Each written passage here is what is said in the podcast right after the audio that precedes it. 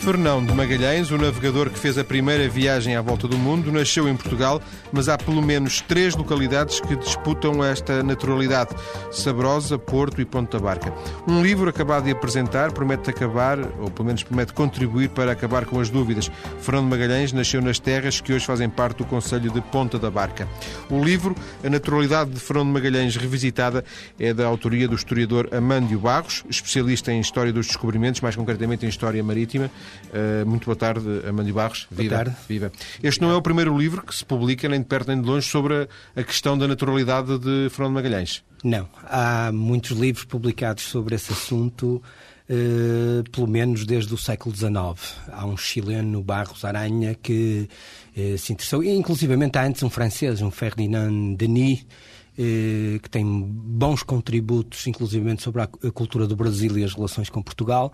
Eh, que eh, publicaram livros sobre a naturalidade de Fernando Magalhães, numa polémica que durou eh, até o século XX, até o século XXI. Sim. Cada um desses dois autores com perspectivas dois, diferentes? três, quatro autores. Há... Com perspectivas diferentes sempre?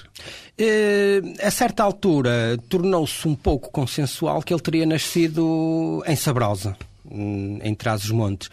Eh, a propósito de um testamento que foi eh, dado a conhecer e que o, esse, que o Ferdinand Denis começou por apresentar e que depois o chileno eh, continuou. Foi um, portanto, há essa documentação referente ao testamento do próprio navegador, do Fernando Magalhães, um testamento de 1504, quando ele vai numa primeira comissão para a Índia eh, e depois o de um sobrinho neto que está exilado no Brasil eh, e que reclama o parentesco com Fernando Magalhães eh, e refere toda essa problemática à volta de, de Sabrosa. A verdade é que, ainda em relação a este assunto e rebatendo a validade destes documentos, há historiadores, desde o Visconde de Lagoa, que defendeu a naturalidade portuense do navegador, eh, até António Baião, entre muitos outros, que eh, provaram há muito tempo que a questão é outra e a questão não é eh, considerarmos a, a, naturalidade transmontana do Fernando Magalhães, mas eh, de, das terras, as chamadas terras medievais da Nóbrega e, eh, ou a cidade do Porto. Portanto, há um debate já com séculos eh, sobre a naturalidade de Fernando Nogueira. Esse debate eh, faz sentido porque. Eh, faz sentido do ponto de vista da investigação da história porque não existe a certidão de nascimento, é isso? Isso seria arrumado. Teria poupado muita, muitas, muitas árvores. Teria. Não, não podemos falar em certidão de nascimento, mas quando muito no registro paroquial. o problema é que os registros paroquiais em Portugal só são vulgares ou começam a ser vulgares e divulgados e executados eh, a partir de meados do século XVI, com o Concílio de, de Trento, que obriga eh, a esses registros de batismo, de casamento e de óbito. Portanto, eh, para trás desse período é muito difícil nós encontrarmos qualquer referência Uh, ao nascimento, seja de quem for. Portanto, eh, a, a, falta deste tipo de documentos leva-nos a, a, E é normal estes... que, que, assim aconteça. Ou seja, é normal que todas as personagens eh, dos, dos séculos não, não, XIV... Não, não, não, não é normal porque há documentação, há muitas vezes há testamentos, há, há, há doações, há, há, há, outro tipo de documentação aproximada sim. à paroquial que, que compensa. Agora, sabemos que temos muitos problemas uh, relativamente a à fixação de datas exatas de muita gente. Veja-se o caso, a outra polémica que eh, também tem algum tempo eh, sobre o nascimento de Alfonso Henrique. Eu estava a é? lembrar disso porque fizemos aqui há, há, há alguns meses um programa sobre isso, mas aí a justificação era que aquilo era mesmo o berço da nacionalidade, é berço da nacionalidade. E, aí é que não havia mesmo registros. Há muito poucos registros. Há. Sobre, aí, uh, nessa altura seria, apesar de tudo, século XVI, século XV... Sim, sim, sem dúvida nenhuma. E aliás, muitas das questões que estão aqui um, à volta do, da figura de Fernando Magalhães, não é só do nascimento, da vida dele, da, da sua infância, da sua, do, do, seu serviço ao Estado, da própria viagem, tudo isso... Uh, uh, já, já, já para este há questões que já são um pouco diferentes daquelas que nós vivíamos na Idade Média. Há muito mais informação, há, eh, agora, não deixa de haver é, grandes lacunas e grandes problemas para os investigadores. É? O, o, o, o Amândio Barros disse há instantes que o primeiro livro, não sei se o primeiro livro, mas os, os, os dois, os dois principais livros foram de um francês e de um chileno, o que não deixa de ser curioso porque não, não, não referiu nenhum português, quer dizer, referiu dois. E, e, e isso, de alguma forma, se pode e podia, e podia referir também o, aquele que ficou mais famoso Uh, nesta questão foi o escritor austríaco Stefan Zweig, é? que, uh, que, escreveu uma biografia de Fernando Magalhães. E embora não aceite, porque isso é curioso, ele já, já nesta altura uh, se percebe que a opção transmontana não é válida. Uh, no entanto, ele aponta a cidade do Porto e é um escritor, é um romancista, uma pessoa conhecidíssima no mundo da literatura, que se mete ao barulho e, e, e escreve uma das coisas que ficou mais para. Uh, uma, uma das referências sobre a vida de Fernando Magalhães é precisamente a biografia do Stefan Zweig. Portanto, Ou seja, não, não, há, não há portugueses nessa lista. Isso pode nos eh, remeter para o facto de a imagem que genericamente os portugueses têm do, do, do, Fernando Magalhães não ser a mais patriótica?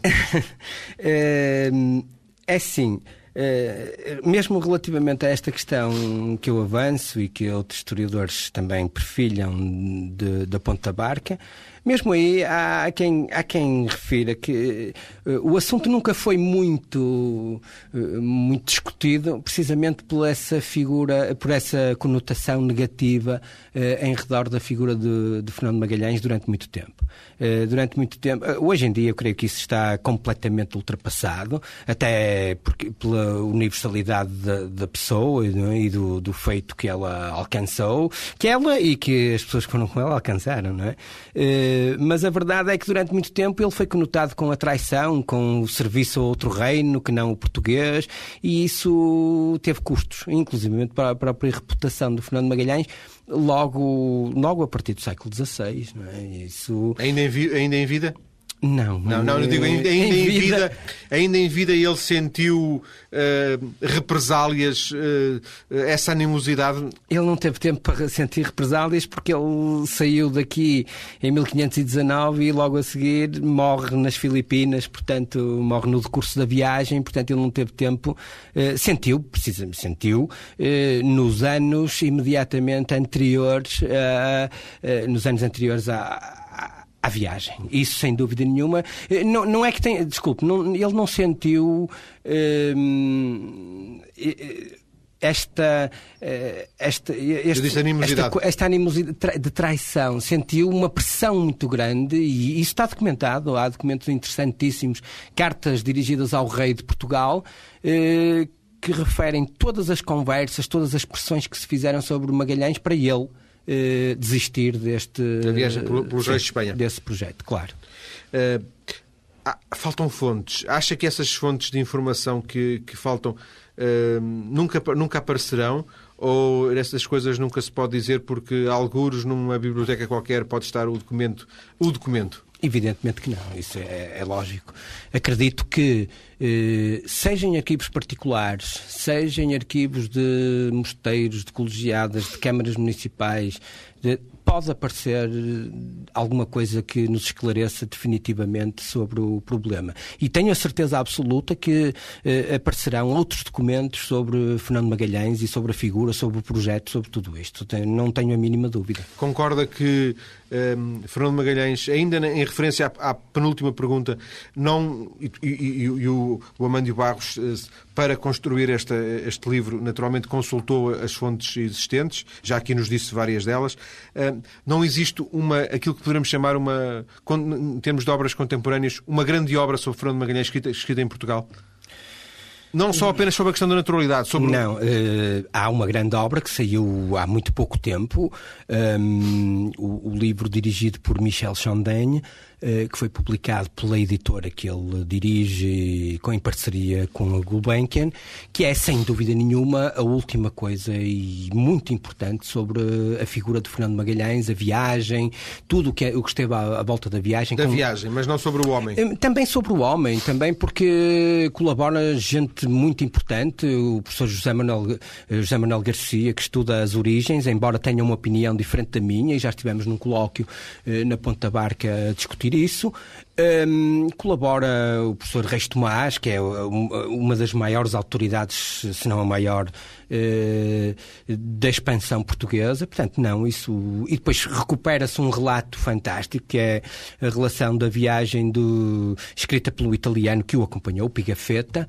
Uh, portanto, não, isso há, um, há obras já com muito valor uh, sobre o Fernando Magalhães. Mas inclusivamente. Não, diga, diga, desculpe. Inclusivamente, sobre as origens do Fernando Magalhães, há alguns trabalhos muito válidos, porque, repare, eh, eu aqui neste livro limitei-me e esclareço isso logo no início eh, limitei muitas vezes a arrumar dados, porque muitas vezes o grande problema da história eh, e o grande problema do conhecimento destas figuras é que eh, as pessoas não se preocupam em ver o que é que já está feito. E há muita coisa feita, há muita coisa analisada sobre as origens de Fernando Magalhães. É evidente que há muita, algumas imprecisões. Eu não digo que até este livro não tenha algumas imprecisões. Eh, porque há aqui assuntos muito complexos a, estudar. Há eh, a genealogia, as estratégias familiares, as alianças familiares. Isso causa-nos problemas. Uh, mas, como lhe digo, desde. Há, há, historiadores, Queiroz Veloso, António Baião, Visconde de Lagoa, o Padre Abelino de Jesus da Costa. Portanto, há uma série de historiadores que se dedicaram a debater esta questão da, da naturalidade e produziram uma obra muito válida e muito bem feita. Ainda assim, o, o Amandio Barros convoca eh, fontes, eh, conhecimento que já existia e outro conhecimento que, que conseguiu trazer ou, ou Sim, sim. Ah, o contributo que eu trago a este livro, fundamentalmente, é, é a análise de alguns documentos ligados à família. Eh, não propriamente à família direta de Magalhães. Há um documento que é conhecido, mas pouco divulgado e conhecido até pelo, pelo José Manuel Garcia, eh, sobre questões de cobranças de dívidas que envolvem diretamente o Fernando Magalhães. Eu creio que faço uma interpretação um pouco nova uh, relativamente a esse documento, uh, mas preocupei-me sobretudo em ver documentação dos primos, porque os primos aqui jogam muito, até pela questão da, um, da presença da família na Ponta Barca, porque nós muitas vezes temos e, nós estamos habituados a lidar com isso na investigação histórica. Uh, muitas vezes custa, é difícil nós ligarmos uma família a uma região neste sentido. sim, senhor, nós temos muita gente que tem o título, senhor de tal lugar e, e, muitas vezes a pessoa eh, nunca esteve nesse lugar, não há uma relação. Sim. A partir da documentação que eu consegui encontrar relativamente aos primos, sobretudo aos Barreto, Barreto de Magalhães eh, e alguns Menezes, Menezes de Magalhães, porque aquilo, eh, são, como eu explico aí, são três grandes famílias Menezes, Sousas e Barretos ligados a esta linha, linhagem dos Magalhães e, através da, da, recuperação desses documentos percebi que realmente há uma grande ligação à terra, há gente muito importante da família que permaneceu toda a vida na terra, portanto, e, e, e gente que pelo menos eh, muitas vezes regressou à terra. Eu não sei se alguma vez o Magalhães terá regressado às terras da Nóbrega, não sei, sinceramente. Uh, agora, sei que, por exemplo, os irmãos, até ao seu serviço, uh, fazer-lhe, uh,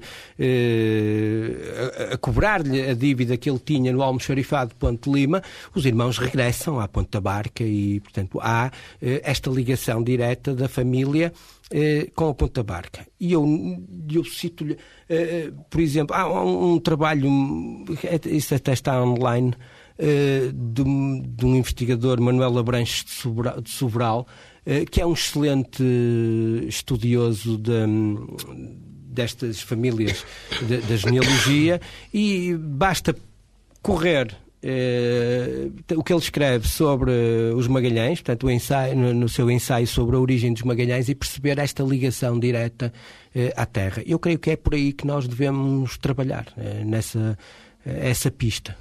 Ainda assim, para fecharmos esta uh, primeira parte, tanto quanto eu percebi, uh, o, o, seu interesse, o, o Amândio Barros é despertado para esta realidade, uma vez que até a sua especialidade é, é a história marítima, é, é despertado por um convite ou por uma sugestão da Câmara de Sabrosa, é assim? Sim, é verdade. É, eu, eu tenho aí um agradecimento sincero uh, ao ser Presidente da Câmara de Sabrosa, que tinha, uh, que, evidentemente, que dirige uma terra que tem uma ligação, pela lenda, uma ligação já antiga, à figura de Magalhães. Uh, e Sabrosa tem um projeto de valorização da figura no qual eu colaborei inicialmente, mas depois eh, outras questões, nomeadamente eh, a organização da conferência que eu já referi aqui na Ponta Barca, tanto, e as novas pistas que eu fui recolhendo na minha investigação levaram-me para, para outro caminho e para, para, para a produção deste texto, que é, é meramente um texto de investigação como Sim. outro qualquer. Está, está, a dizer isso para, para, se afastar de, de polémicas uh, não, não. autárquicas, não é isso? Não, porque os historiadores não têm que se meter nisso. O, o problema, neste caso, é dos políticos e eu creio que, uh, apesar de tudo, haverá bom senso. Isto, as terras não deixam de ser o que são porque esta outra figura não nasceu ou nasceu lá. Voltamos ao caso do Dom Afonso Henriques, não é? Guimarães nunca vai deixar de ser o que é porque o Dom Afonso Henriques eventualmente terá nascido em Viseu. Uh, terá nascido em Viseu precisamente. Vamos uh, continuar a nossa conversa daqui a alguns minutos. Amândio Barros, Amândio Moraes Barros, o autor do livro A Naturalidade de Fernando Magalhães Revisitada, vai continuar em estúdio. Vamos, uh, depois das notícias, ouvir argumentos então um bocadinho mais uh, pormenorizados a favor da tese de, Ponta Barca, também perceber porque é que o Porto e Sabrosa já não são opções tão válidas do ponto de vista deste autor e falasse, porventura, de outras, outras hipóteses que ainda aqui não referimos, mas que existem também outras hipóteses de, para o nascimento de Fernando Magalhães. Até já. Até já.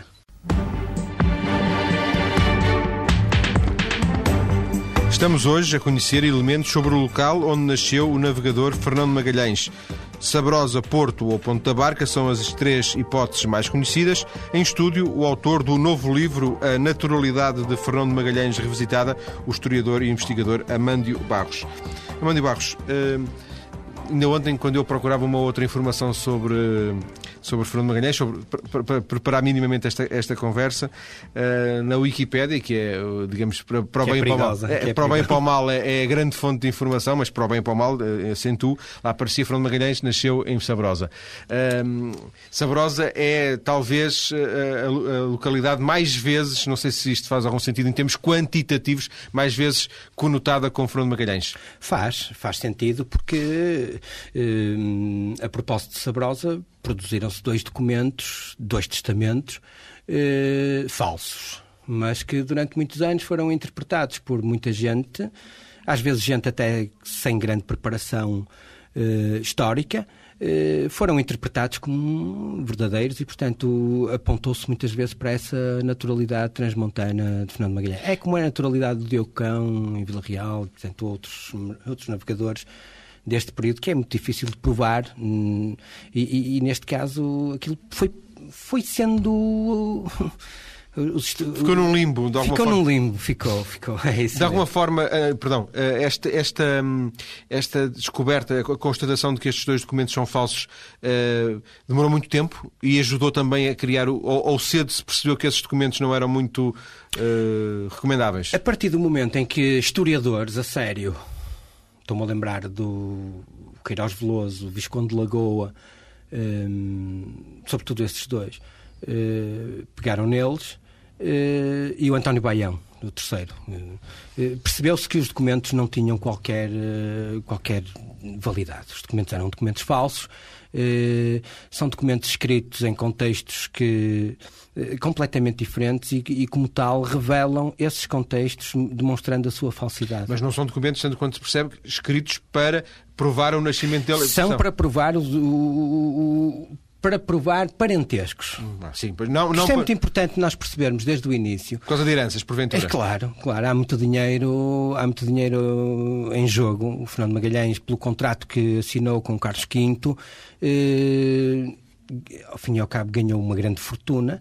Uh, há um contrato detalhado que não usou e que, que, que não usou e que ficou e, teoricamente ainda lá está não, ninguém conseguiu provar o seu parentesco com o Fernando Magalhães até, até isso não é nos Ele não tinha descendentes diretos era? não porque por um acaso que acontecia muitas vezes nestes tempos, todos os seus herdeiros acabam por desaparecer. Os herdeiros diretos, eh, os filhos, ele julga-se, porque isto andamos sempre nesta eh, coisa das hipóteses, julga-se que ele terá tido dois filhos, eh, morreram muito jovens, entretanto morreu a mulher, morreram os irmãos mais tarde, e numa altura em que eventualmente não seria muito aconselhável estar a, a pegar nessa questão, até porque os filhos, desculpa, até porque o, pelo menos um dos irmãos é bastante conhecido, ao, continua ao serviço do rei de Portugal, portanto há todo um, há todo um percurso de vida que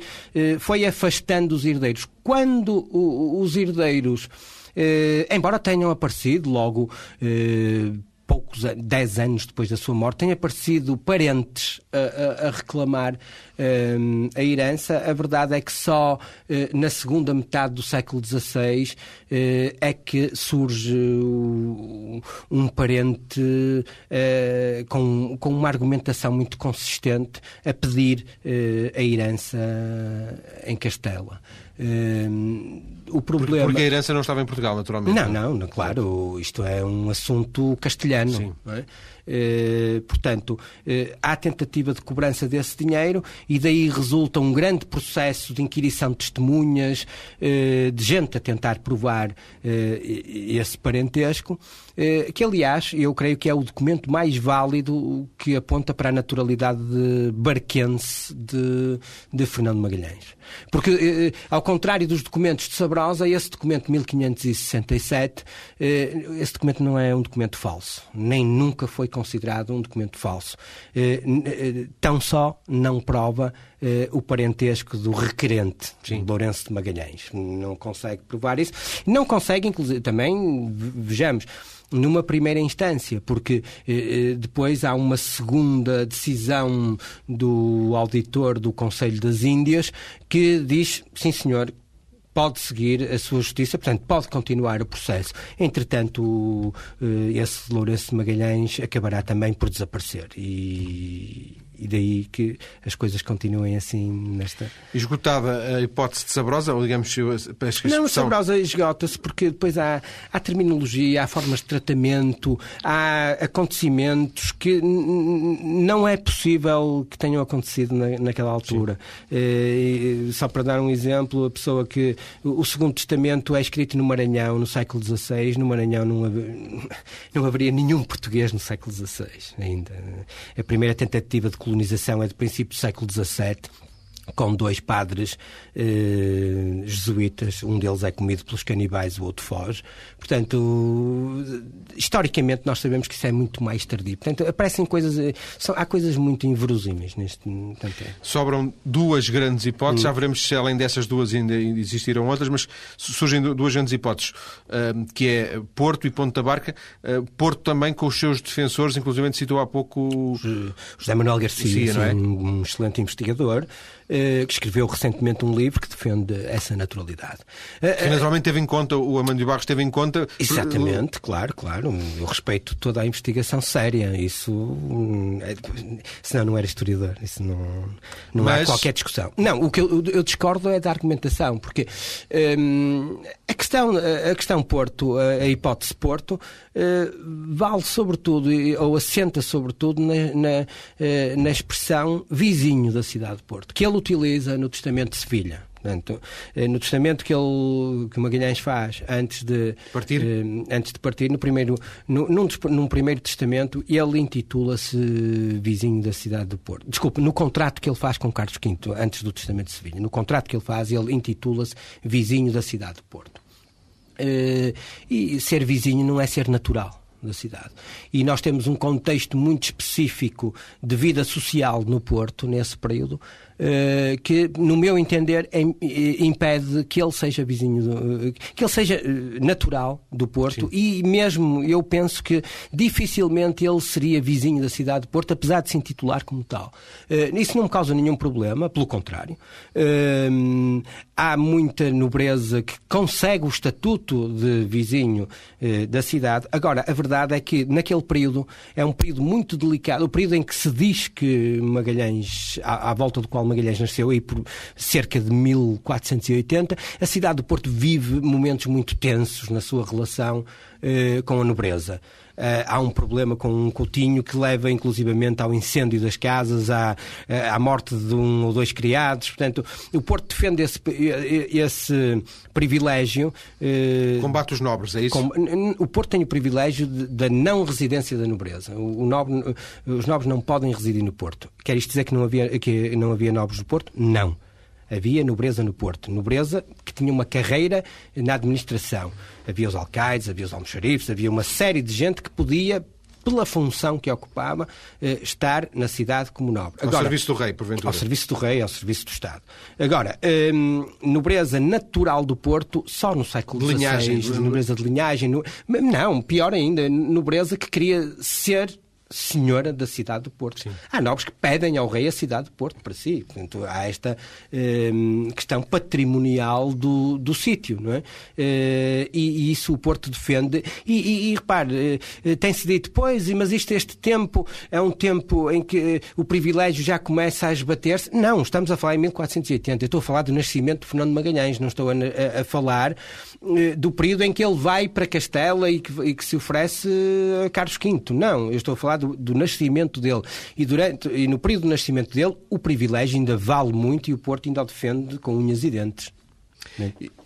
Para além da questão do, do, do Porto, eh, pela sua investigação, eh, chega, chega o Amândio Barros à, à, à conclusão de que eh, Fernando Magalhães teria nascido eh, nas chamadas Terras de Nóbrega, é assim? Terras da Nóbrega, da sim. Nóbrega. É uma unidade medieval, que, secular, eh, à qual estão, está, estão vinculadas várias famílias da nobreza, entre elas os Magalhães. E essas terras da Nóbrega correspondem hoje? Correspondem mais ou menos a um triângulo em Ponte Lima, Braga, Ponta Barca, portanto, essa região, Val do Lima. Eh, Mas não é possível definir em concreto também. Eh, eu creio que não há assim um estudo que geograficamente. Poderemos estar a abrir aqui isso. uma caixa de Pandora com Ponte de Lima ou Arcos de Valdevez ou qualquer coisa? Podíamos. Podíamos. Uh, agora, a questão é o, o que eu disse na, na, primeira parte desta nossa conversa: é que, uh, sem dúvida nenhuma, uh, que essas terras, que há gente aparentes nessas terras, em Braga, em Ponte Lima, mas a verdade é que a, o seu foco de residência e a sua vivência cotidiana, chamemos-lhe assim, porque Magalhães, eh, segundo os biógrafos, viveu, quando muito, 12 anos em, naquela região. Eh, mas eh, essas vivências apontam todas para a Ponte da Barca. E, e depois... Já existia como unidade administrativa? Já existia, inclusivamente terá partido de um sítio que para mim é completamente esclarecedor das origens da família e da vinculação da família a esse lugar, que é uma freguesia chamada Passo Vedro de Magalhães. Quer dizer, um, eh, Passo Velho de Magalhães. Mas que hoje não se chama assim. Chama, chama. chama. É, às portas da, ponta, à entrada da Ponta Barca, a primeira freguesia que aparece é Passo Vedro de Magalhães. Vedro, vedro, vedro é velho. velho. Sim. Quando isto não se chamava assim, era, não se chamava Vedro, mas chama-se Passo sim, sim, Vedro. Sempre, de... sempre. Chamou-se assim. E, inclusivamente, segundo a tradição, segundo testemunhos muito válidos, de, existia o Passo, a torre, a torre medieval, que terá sido derrubada no século XVIII, qualquer coisa, eh, para se fazer um solar. E eu, eu acho que era de todo o interesse fazer-se uma boa investigação. Quer dizer, não, não, não sei se encontraria alguma coisa, mas eh, de certeza que não se encontraria nada que dissesse isto é de Magalhães, Fernando Magalhães, mas eh, pelo menos como questão patrimonial era interessante estudar essa torre medieval cujas pedras estão para lá noutras construções e muito à vista. Mas documentos poderão, poderão não existir? Não, não, documentação não. não. A documentação não aparece como os tesouros. Mas existe documentação que não terá sido ainda consultada? Para mim, como eu lhe disse, para mim existe. Eu, no meu entender, acho que se nós encontrarmos, se nós nos dedicarmos e não era o meu objetivo. Neste momento, como como eu lhe disse, era escrever um texto que arrumasse estes dados e apontasse pistas de investigação. Eh, eu creio, e a, a que eu mais gostaria, e provavelmente irei segui-la, é a pista do Mosteiro de Corpus Christi no Porto, porque essa questão não, nós aqui não, não a referimos, além do mais, eh, relativamente a Magalhães, interpreta-se sempre mal a referência ao Mosteiro de São Domingos. Ele oferece um legado eh, ao Mosteiro de São Domingos das Donas do Porto e foi sempre interpretado como o Mosteiro eh, de São Domingos do Porto e não é, é o Mosteiro do Corpus Christi das Donas, precisamente. Que é em Gaia. Que é em Vila Nova de Gaia. Eh, e eu creio que hum, à volta disso eh, e, fazendo-se uma investigação muito séria e eu, eu consegui, do que consegui ver e vi bastante aqui no, no Arquivo Distrital do Porto, a documentação que ficou na cidade, consegui descobrir uma referência a um lugar de Rui de Magalhães eh, em Vila Nova de Gaia. Que é, eu acho que isso é muito interessante. Mostra pelo menos uma vinculação eh, patrimonial eh, da família. Isto não é contradição um, à cidade ou aos seus arredores. Não é contradição porque havia outra nobreza que não tinha nada a ver com a cidade do Porto. Estou-me a lembrar de outra família que vem daquela zona, a família dos Viscondes de Vila Nova de Cerveira, um, Leonel de Lima, também o senhor de Ponte de Lima, que tem negócios com o Porto e tem bens no Porto, tem barcos inclusivamente no Porto e não tem nada a ver com naturalidades, com Sim. vizinhanças com a cidade. Portanto, mas há essa pista interessante e eu creio que os livros que sobram do Mosteiro Corpus e na Torre do Tombo poderão dar boas indicações acerca da ligação do Fernando Magalhães com o Porto, que para mim é importantíssima. Eu acho que, aliás, isso enquadra muito da minha investigação, é, é precisamente o papel destes portos, destas zonas marítimas do noroeste português em todo este processo expansionista que eu creio que estava na altura de ser muito mais explorado, de, ser revelado e de, e de ser mostrado às pessoas. Portanto, nós temos aqui um bom foco de investigação que é precisamente a história marítima, a história da expansão, a história da colonização, tudo ligada a estes portos. E o Fernando Magalhães, grande parte da sua expedição, um dos seus principais pilotos, provavelmente o principal, foi Estevão Gomes, foi recrutado na cidade. Portanto, há toda esta ligação investigação que eu acho que era de todo o interesse eh, nós, nós prosseguirmos. Eu, eu creio, como digo, na Torre do Tombo, junto dos, dos documentos, no meio dos documentos do, dos tombos de propriedades e delegados que foram levados para, para esse arquivo central, de certeza que aparecerá muita coisa. O, o Amandio Barros, eh, eu já o disse, a sua especialidade é a história eh, marítima. História marítima, história, económica e social. Sim. Uh, fez aqui de alguma forma com esta, fez aqui um pequeno parênteses na sua, na, na sua uh, investigação académica com este livro. Não, não, não. Isto entronca precisamente. Basta pensarmos que Fernando Magalhães considera, se o considerarmos um navegador, é? entra nessa. É um dos capítulos da, da, da história marítima que nós devemos conhecer. Não, pelo contrário, enquadra perfeitamente toda a minha investigação, eh, e até neste sentido que eu acabei, que eu acabei de, de referir, no sentido em que eh, nós temos eh, eh, aspectos portuários e de desempenho de frotas, de ligação das comunidades a este processo expansionista, que ao fim e ao cabo Magalhães chega, chega ao Pacífico, chega ao. Quer dizer, acaba por não chegar ao seu objetivo final, mas chega onde chega, pelo Atlântico. E nós temos que perceber uh, a importância dos portos do noroeste português nessa questão do Atlântico, da expansão atlântica, também na expansão oriental, porque há muita gente que se envolveu desde o início em todas estas, é uma palavra que está na moda, né, estas dinâmicas expansionistas, e eu creio que isto entronca precisamente nesta linha de investigação. Uma nota final, hum. uh, porque eu também tinha tomado nota aqui, já tinha feito essa referência, na primeira parte o Mandi Barros falou em três grandes hipóteses hipóteses, uh, pressupõe que existem outras hipóteses? Existe, existe uma hipótese muito interessante que é Figueiral dos Vinhos. Eu creio que nunca, nunca haverá. Uh, uma relação de nascimento do navegador em Figueiredo dos Vinhos, mas há uma relação da família com esse lugar, sim senhor, confirmando inclusivamente eh, algumas notícias. E eu aqui eh, dou uma palavra a certos investigadores, eh, o professor José Augusto Pizarro, por exemplo, o professor Luís Miguel Duarte, que me ajudaram bastante neste, e a professora Amélia Polónia, neste, nesta investigação, e sobretudo o professor José Augusto Pizarro aponta-me para esta questão das, eh, das alianças familiares e de nós conhecermos através de documentação, de testamentos, de doações, documentação que às vezes não é. Por exemplo, o nome das pessoas. Quando nós vemos que Magalhães dá uma procuração a um Diogo de, Diogo de Souza para lhe cobrar a dívida, nós, Diogo de Souza, quem é? E depois nós percebemos que é Diogo de Souza de Magalhães, é seu irmão. Portanto, nós temos aqui pistas. É, Figueiredo dos Vinhos pode ser uma pista porque há um nobiliário antigo, muito conhecido, com muitos erros, mas eh, com muita coisa útil, uh, nobiliário de Felgueiras Gaio, que uh, aponta para a ligação da família Magalhães com a família do João Rodrigues de Vasconcelos, que por casamentos também já estava ligada. E que é de Figueiredo dos Vinhos. E que é de Figueiredo dos Vinhos. Agradeço a Amandio Barros ter vindo à TSF Obrigado. para nos permitir saber mais sobre a sua investigação, também sobre o navegador Fernando Magalhães, que terá nascido depois deste trabalho que, que lança pistas, segundo a obra de Amandio Barros, em Ponte da Barca. Muito obrigado, boa tarde.